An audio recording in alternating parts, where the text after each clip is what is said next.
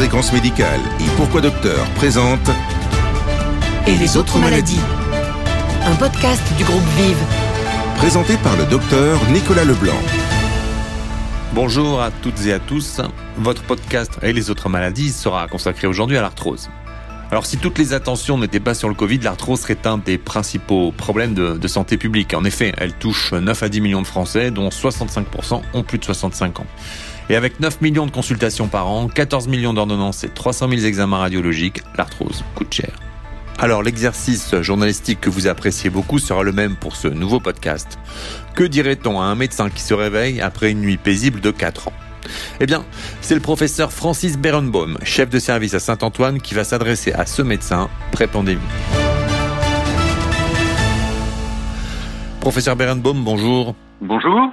Alors qu'avez-vous envie de dire sur l'arthrose à un médecin qui se réveille d'une nuit de 4 ans? Alors déjà, euh, je vais lui dire que euh, bah, malheureusement, il arrive dans le monde du Covid. Alors évidemment, euh, encore et encore le, Covid, mais c'est important parce que pour l'arthrose, il se trouve que sur ces quatre dernières années, on a montré que ce qui était le plus important pour soulager une arthrose, et peut-être même pour retarder une arthrose, c'est l'activité physique. Et je vais dire, bah c'est, c'est, c'est, vous, vous tombez pas très bien, parce que justement, on est dans une période où l'activité physique est en chute libre, parce que, euh, eh bien, on, on, on, peut de moins en moins bouger, sortir de chez soi, se confiner, se reconfiner, etc. Donc, en fait, euh, le message euh, nouveau qui est apparu sur ces quatre dernières années, c'est les médicaments, franchement, c'est pas terrible, mais en revanche, l'activité physique et la perte de poids, c'est ça maintenant qui est euh, la pierre angulaire du traitement de l'arthrose. Donc c'est vraiment des, des, messages qui sont finalement euh, relativement nouveaux. Oui, on parlait de perte de poids, de choses comme ça, mais là maintenant, sur ces quatre dernières années, c'est démontré et c'est ce qui est le plus efficace. C'est l'activité physique, c'est la perte de poids. C'est quand même le discours qu'on lui tenait il y a quatre ans. C'est vrai, sans preuve. Y a-t-il désormais des études qui, qui le démontrent? En fait, c'est des études qui ont montré que, euh, bon, par exemple, hein, euh, si vous faites euh, 6000 pas par jour, eh bien, euh, il est démontré que euh, vous aurez euh, moins mal aux genoux. Ça, c'est quelque chose qui avant était euh, un peu dans l'air du temps, hein, il y a quatre ans, mais pas, encore vraiment démontré. Et là, maintenant, on a des belles études qui euh, vraiment insistent sur ça. L'activité physique, ça fait moins mal, ça provoque moins de douleur. Ça peut être contre-intuitif. Parce que quand on a quand on a une douleur, euh, bon bah ça les, les, les, médecins le savent bien, les patients ont tendance à euh, moins bouger. Ils, ils, ont mal, ils se disent bah si je bouge moins, j'aurai moins mal. Bah voilà, c'est l'inverse qu'il faut faire. Il faut leur dire bah non, il va falloir bouger. Finalement, c'est autant la prise de poids que son contenu qui est en cause. Exactement. Alors en fait, euh, l'autre message nouveau hein, qu'il qu entendra par rapport à il y a quatre ans, c'est saviez-vous que lorsqu'on est obèse, on a deux fois plus de risques d'avoir une arthrose des mains? Ça, ça va le surprendre beaucoup hein, quand il va se réveiller qu'on va lui dire ça. Et pourtant, c'est vrai. Et on a maintenant de plus en plus d'explications à ça. C'est que on a appris que le tissu gras, le tissu adipeux, produisait des molécules de l'inflammation, des cytokines et autres adipokines, donc c'est des cytokines qui sont produits par le tissu adipeux, qui vont circuler et qui vont aller jusque dans nos articulations et provoquer de l'inflammation dans nos articulations. Donc en fait, une sorte de maladie systémique, quoi. Ça c'est tout à fait nouveau. Et en plus de ça, en plus de ça, on a appris au cours de ces quatre dernières années que c'était pas uniquement le tissu adipeux, c'était également les autres éléments du syndrome métabolique. Le diabète, les anomalies du bilan lipidique, probablement aussi l'hypertension artérielle, chacun de ces éléments serait des facteurs de risque indépendants pour faire de l'arthrose. Et ça, c'est également extrêmement, euh, extrêmement nouveau.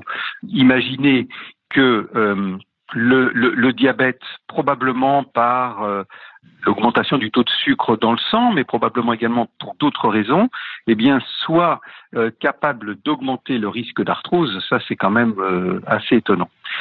J'aimerais ajouter également que probablement, c'est peut-être plus une plus forte perception de la douleur que vraiment une aggravation structurale.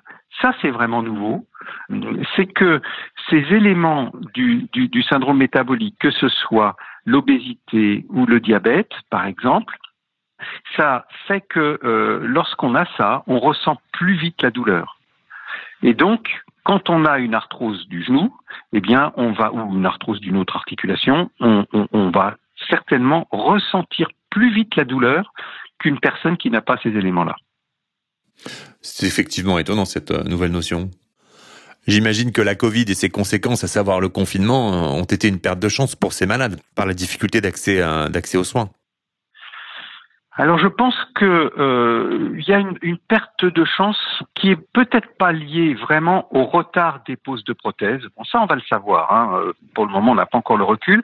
Euh, c'est vrai que lors du premier confinement il y a eu vraiment un, une déprogrammation de tout, hein, et donc en particulier des poses de prothèses. Donc il y a eu euh, quelques mois de perdus. Pour autant, je ne pense pas que ces quelques mois de perdus aient eu vraiment un impact parce que, euh, a priori, ça a pu être récupéré après. Peut-être pour quelques patients, mais globalement, je pense pas. Je pense que la perte de, de, chance pour les patients avec une arthrose est beaucoup plus liée à euh, l'habitude que ces patients vont prendre de euh, réduire leur activité physique. Ça fait maintenant un an et j'ai peur que, comme, comme tout, quand quelque chose finit par s'installer pendant plusieurs mois, eh bien, ça commence à devenir une habitude.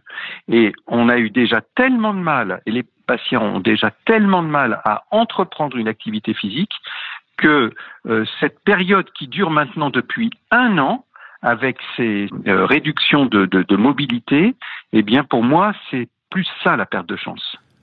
Alors notre médecin s'est endormi il y a 4 ans après une excellente émission du docteur Lemoine pendant laquelle vous lui aviez promis l'arrivée des biothérapies, ce qui était une vraie nouveauté dans une pathologie pauvre en solutions thérapeutiques efficaces. Alors où en sommes-nous de ces biothérapies dans l'arthrose? Eh bien alors il va se réveiller avec la possibilité de prescrire des anti-inflammatoires et du paracétamol. Alors là, franchement, euh, il, il, va pas être bien heureux parce que euh, il va s'apercevoir que euh, les traitements symptomatiques d'action lente, euh, glucosamine, chondroïtine et autres eh bien, ont été déremboursés, que euh, les acides hyaluroniques euh, ont été euh, déremboursés, que beaucoup de pistes thérapeutiques innovantes se sont arrêtées parce que n'ont pas réussi à démontrer un effet sur la douleur, et donc il va y avoir une déception. Mais heureusement, heureusement, ce médecin qui se réveille va quand même voir ce qui est en train de se passer dans le domaine et en fait, il va s'apercevoir que ça bouillonne quand même dans le domaine. Et en particulier, il y a des, médicaments qui pointent leur nez tout à fait innovants.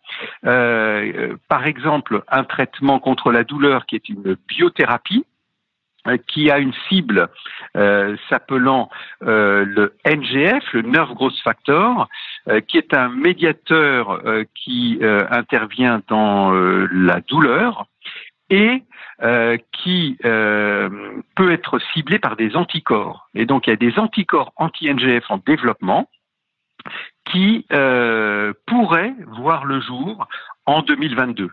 Euh, l'agence américaine du médicament, l'agence européenne du médicament sont en train de revoir tout le dossier d'un de ces anticorps qui est le tanezumab, qui est développé par Pfizer et Lilly. Et euh, cet épais dossier est en train d'être relu. Et donc, euh, on verra s'ils donnent leur feu vert. la question de ces médicaments, c'est la balance bénéfice-risque, parce qu'ils ont des bénéfices puisque c'est une nouvelle famille dentalgique, mais ils ont également des risques où on s'aperçoit qu'il y a une augmentation de, euh, d'arthrose à progression rapide euh, et euh, qui euh, se voit dans quelques pourcents de patients. 3% environ. Et, et, et donc, le dossier doit être revu pour déterminer la balance bénéfice-risque et si jamais euh, c'est le feu vert, pour quel patient on, on donnera euh, préférentiellement ce, médicament? Ça, c'est un exemple, mais il y a des exemples également euh, dans de, traitements innovants dans le domaine des cellules souches. Là aussi, en quatre ans, le médecin va s'apercevoir qu'il y a beaucoup de recherches dans le domaine, même si euh, le, le, L'objectif n'est pas non plus pour euh, dans un an, euh, voire même dans deux ans. C'est probablement à, un peu plus long terme. Mais enfin, il y a, y a beaucoup de, euh, d'enthousiasme de, et d'activité dans le domaine de l'arthrose avec des nouvelles pistes vraiment intéressantes. Y a-t-il du nouveau sur les anti-inflammatoires qui sont aussi bien diabolisés qu'utilisés? Alors en fait, oui. Euh, en quatre ans, euh, là, il va vraiment voir du nouveau le médecin qui va se réveiller parce que euh, il s'était endormi avec le paracétamol en première intention et les anti-inflammatoires en deuxième intention dans toutes les recommandations internationales. Il se réveille avec les anti-inflammatoires en première intention et le paracétamol, oui, peut-être. Pourquoi? Bah parce que les bénéfices sont quand même bien plus importants euh, avec les anti-inflammatoires qu'avec le paracétamol. Mais évidemment, le problème reste toujours le même. Et là, en quatre ans, il n'y a rien eu de nouveau euh, dans ce domaine des, euh, effets indésirables des anti-inflammatoires. Euh, il reste contre-indiqué en cas euh, de terrain cardiovasculaire comme un antécédent d'infarctus du myocarde ou d'AVC, euh, contre-indication absolue ou relative, ça peut dépendre, euh, et évidemment aussi en cas d'ulcère, euh, euh, d'antécédent d'ulcère ou d'hémorragie digestive. Donc on, on, on, on a toujours les, les, les mêmes effets indésirables qui limitent nos prescriptions, mais quand on peut les prescrire, alors dans ces cas-là, ça devient un médicament de première intention dans l'arthrose. Et sur le traitement ultime de l'arthrose, à savoir les prothèses, y a-t-il des nouveautés? Alors en quatre ans, euh, les prothèses, euh, rien de nouveau euh, en termes de survie des prothèses. On est avec des longues survies hein, quand même. Hein. On, est sur des survies de 20 ans hein, maintenant avec les avec les prothèses.